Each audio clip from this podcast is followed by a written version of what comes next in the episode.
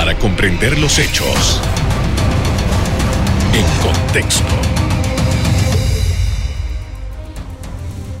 Muy buenas noches, sean todos bienvenidos y ahora para comprender las noticias las ponemos en contexto. En los próximos minutos hablaremos de las licencias con sueldos para funcionarios del Estado y otros privilegios que las leyes panameñas les otorgan.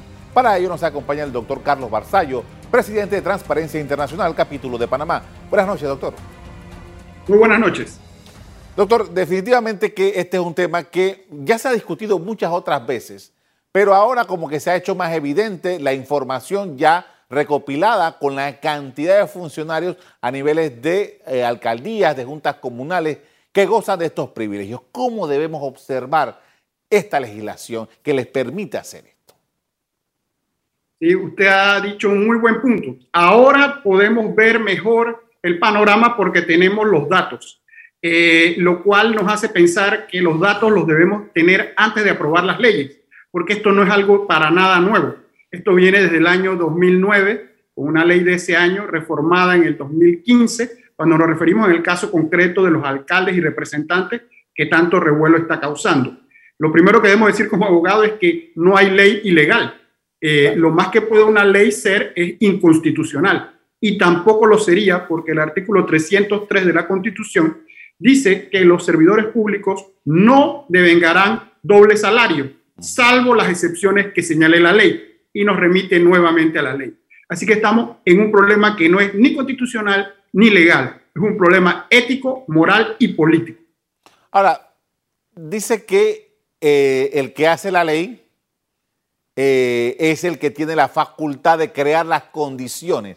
Y aquí en Panamá se ha, se ha dicho muchas veces, y no es un fenómeno nuevo tampoco, de que aquí la ley se hace a la medida, se hace con nombre y apellido estamos dentro del, renglón este de la ética.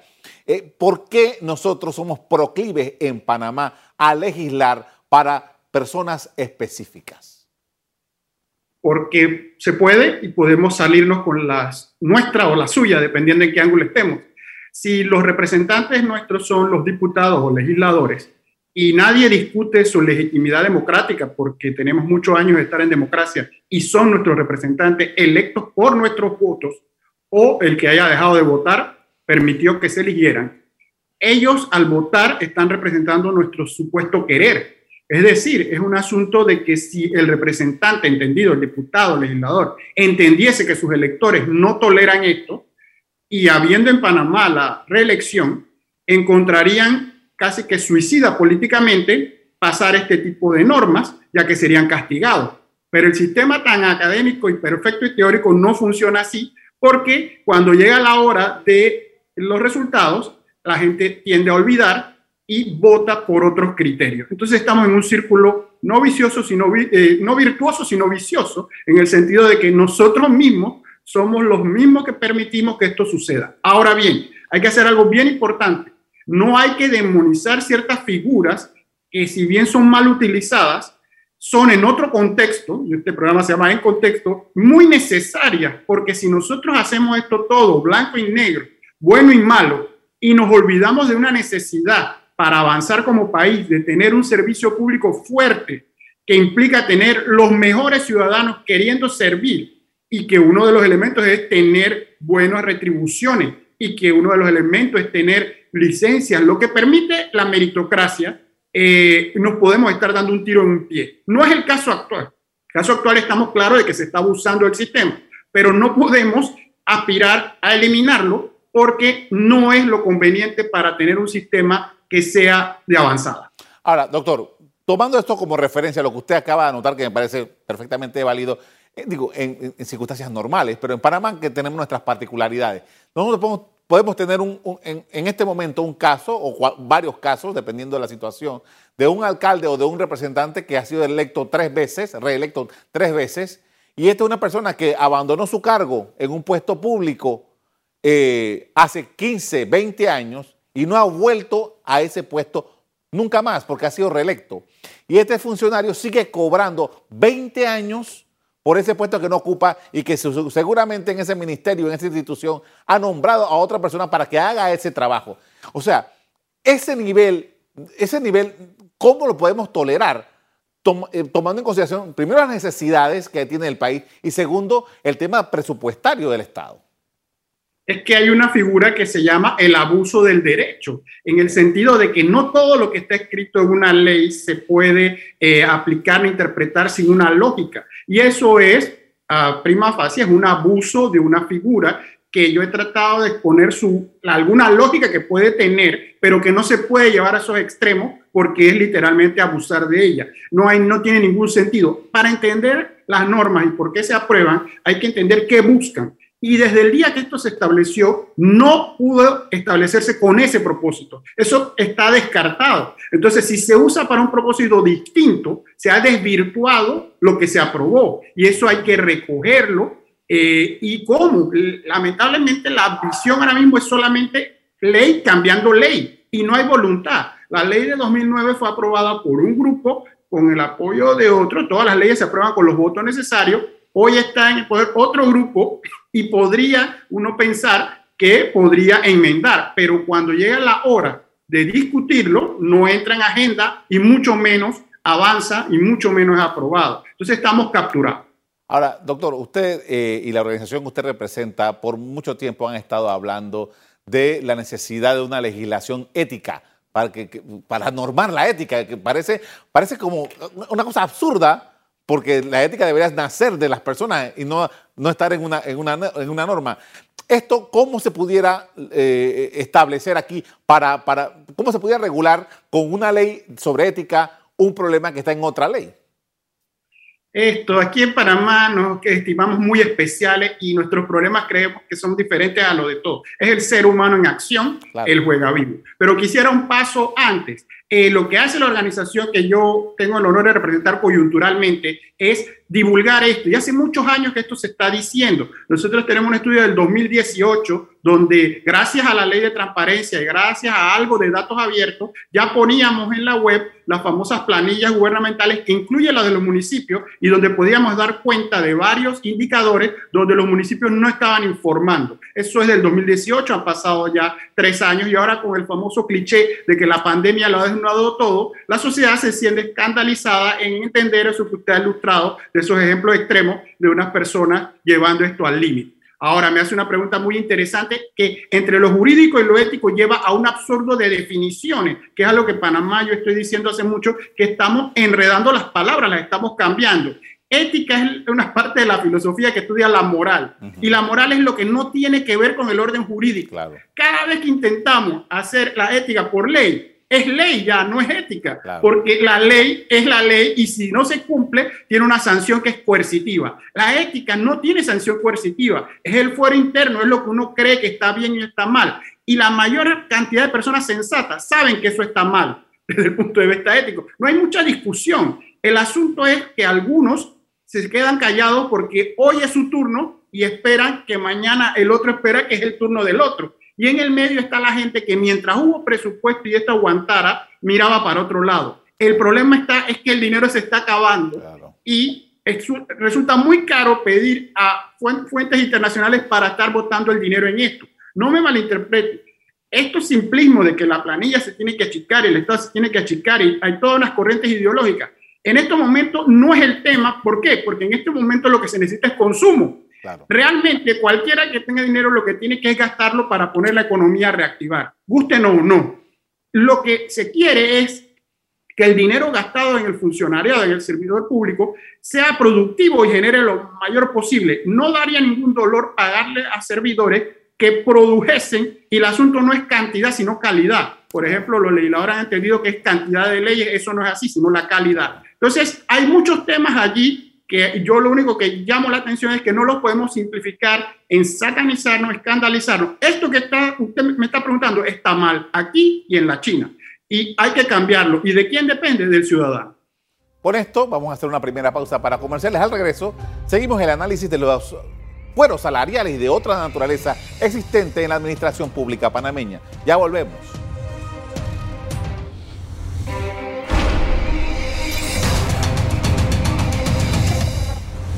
Estamos de regreso con el doctor Carlos Barzallo, presidente de Transparencia Internacional, capítulo de Panamá, analizando los privilegios en el sector estatal. Y nosotros tenemos, eh, doctor Barzallo, un enunciado en la Constitución muy simpático que dice que no habrá fueros ni privilegios.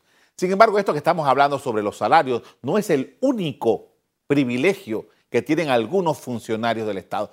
Eh, justamente Transparencia Internacional, capítulo de Panamá, ha estado por varios años eh, exponiendo los diferentes elementos que se constituyen en privilegios de Panamá.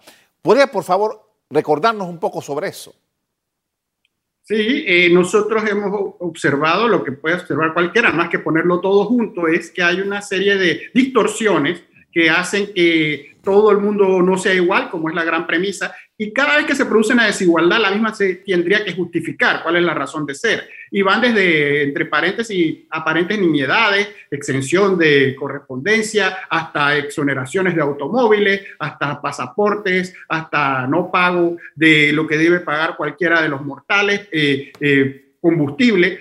¿Cuál es el problema de fondo? Porque esos son detalles. Es que eso se lo aprueba el mismo interesado. Ahí ya tenemos el primer conflicto. Es decir, eh, un principio básico debe ser que nadie se, aprueba a sí mismo lo que lo va a beneficiar, sino que otro organismo es el que vigila si, no solo el uso, sino si va a haber ese llamado privilegio o no. Entonces, hago nuevamente la matización. La mayoría son verdaderamente innecesarios.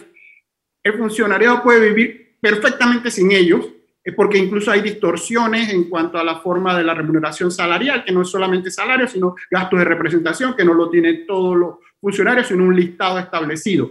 Dicho eso de que se puede vivir sin eso, hay que pensar distinto. Hay que pensar que cuando los países con los que nosotros decimos queremos parecernos, competir, que es muy simplista, van, el servicio público va a las universidades y trata de captar para que trabajen para ello a los primeros puestos de las mejores universidades. Entonces, si un joven tiene la posibilidad de ir a la empresa privada a, ganar tanto o al servicio público a trabajar honradamente y el servicio público no ofrece nada parecido, ¿a dónde va a ir? Y entonces, ¿qué estamos? Ya tenemos los números. Hace años se hizo un estudio de toda Latinoamérica sobre la meritocracia en el servicio civil panameño. Y de 16 países, Panamá marcó de 14, con un puntaje de 20, donde lo mejor es 100 en cuanto al mérito para entrar. ¿Esto qué tiene que ver con su pregunta? Termino con esta idea. Usted obtiene lo que paga por, por ello. Si usted quiere un buen carro, se compra un buen carro y tiene que pagarlo. Y así es, por más mercantilista que suene. Hay la vocación y el voluntariado, porque hay mucha gente que trabaja sin ganar lo que merece. Son héroes, pero son excepcionales. Conclusión, no debe haber privilegios ni fueros, los mismos no deben eh, existir, pero sí debe haber una fórmula de incentivar a que los mejores quieran trabajar en el servicio público. Y no me refiero solo a las grandes esferas donde podrá venir el de la vocación, me refiero al gran funcionario, al técnico, que pueda querer dar sus mejores esfuerzos al país. Tomando en consideración, doctor, que nosotros somos como Dios nos hizo eh, en Panamá, eh, estamos ahora mismo eh, discutiendo la posibilidad, una vez más, de hacer reformas a la Constitución o a cambiarla totalmente por los métodos que sean, no vamos a entrar en esa discusión aquí, pero el punto es, ¿necesita Panamá, para normar estas materias que estamos conversando esta noche, entrar ya a un tema constitucional? Por ejemplo, la materia que usted dice, el artículo 303, si fuera un asunto de técnica, solamente habría que quitarle la excepción que dice, se quedaría el párrafo como lee, que los servidores públicos no tendrán doble salario sin la coma donde dice salvo los casos que diga la ley, que son estos lo que la ley de descentralización creó para los alcaldes y para los representantes desde el año 2009, modificada en el 2015. O sea que no es nada nuevo. Contestando su pregunta, si me diera desde el punto de vista de, más que de abogado, es de profesor de español y de redacción, sería agarrar un artículo y quitarle una coma y una frase. ¿Qué hemos avanzado? El punto está en que si le estamos teniendo miedo a la excepción que tiene la ley, porque no confiamos en los legisladores y diputados, tenemos que aceptar que allí está parte del problema. Diputados y que elegimos nosotros mismos y que salen de nosotros mismos. Si nosotros no hacemos esa visión completa, estaríamos llevando a la utopía cualquier norma porque es solita puesta allí, no va a funcionar sin un contexto. es la ciudadanía eh, hay más responsables que son los que juran. El que toma un cargo público jura hacer ciertas cosas. Quizás se le olvida que está ese juramento. eh, o, da la palabra si no, no cree en juramentos. Pero a lo que quiero llegar es que la respuesta que usted me pide tiene lógica. Podemos aspirar que muchos años después digamos que no se puede hacer lo que se está haciendo hoy. Ojo que hay ciertos peligros. Por irnos con el péndulo de un extremo a otro, estoy tratando de exponer que es porque se abusa, porque yo no niego que se abusa, podemos hacernos eh, un harakiri en el sentido de que no hagamos que vaya a nuestro sector público lo mejor de lo mejor. Entonces hay que balancear, hay que la prudencia parece que es lo que tiene sentido aquí. Una de las cosas que eh, más problemas nos ha dado por muchísimo tiempo en Panamá, y creo que parte de, los grandes escándalos que hemos tenido han partido por el, problema básico que es el de yo soy parte del asunto. Yo no, yo no, me, yo no me aíslo de un, de, un, de un evento en el cual yo tengo interés, el conflicto de intereses.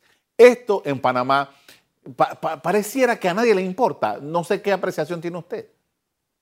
Sí, bueno, un mecanismo, y lo acabamos de mencionar, usted lo hizo en la pregunta yo se lo mencioné muy rápido, es que, por ejemplo, una de las reglas básicas para evitar este conflicto de raíz es que uno mismo no se apruebe las cosas que lo van a beneficiar. Parece lógico y parece sencillo, pero y no lo es. Es decir, si por ejemplo tuviéramos todos estos temas de, eh, que estamos discutiendo, que, que lo aprueba uno, no lo usaría sino otro grupo. De esa manera hay un inicio de control. Lo que pasa, y usted lo dijo también, que aquí somos juega vivo, echar la ley, echar la trampa, es buscarle la fórmula de salida. Eso se entiende que es eh, el abogado hábil, el, habilidoso es que hizo la norma, hizo la trampa. Pero bien, dicho esas anécdotas, usted me pregunta sobre el conflicto de interés, es el problema sistémico de Panamá y el peor problema es que ni siquiera lo vemos, es que la primer elemento para solucionar algo es tener conciencia de ello. Eso es de alcohólicos anónimos. Si uno no reconoce, no se va a poder recuperar. Y en Panamá tenemos dudas sobre eso. Todo el mundo cree que hay conflicto en otros, pero no ve el suyo. Me estoy incluyendo yo mismo, porque no me puedo excluir del todo. Yo los tengo que tener, eh, pero uno lucha contra ellos. Entonces, eso es bien importante, porque si no, eh, eh, tenemos estas sesiones casi que de espiritismo, donde discutimos lo que han hecho otros y no estamos viendo lo que podemos sin querer estar haciendo nosotros.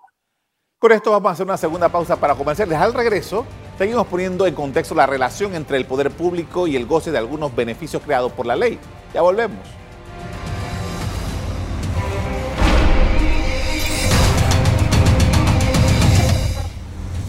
En la parte final estamos de regreso con el doctor Carlos Barzallo, presidente de Transparencia Internacional, capítulo de Panamá. Y en este segmento quería preguntarle, doctor, por qué nosotros a veces, eh, estas cosas, estas discusiones pueden parecer que su solución es tremendamente complicada, porque, porque, porque en Panamá no, esas cosas no caminan y tal. Pero según su información, ¿cuáles, eh, en qué países o qué ejemplos podemos nosotros tomar en consideración de cómo estas prácticas se han resuelto y el país ha caminado efectivamente?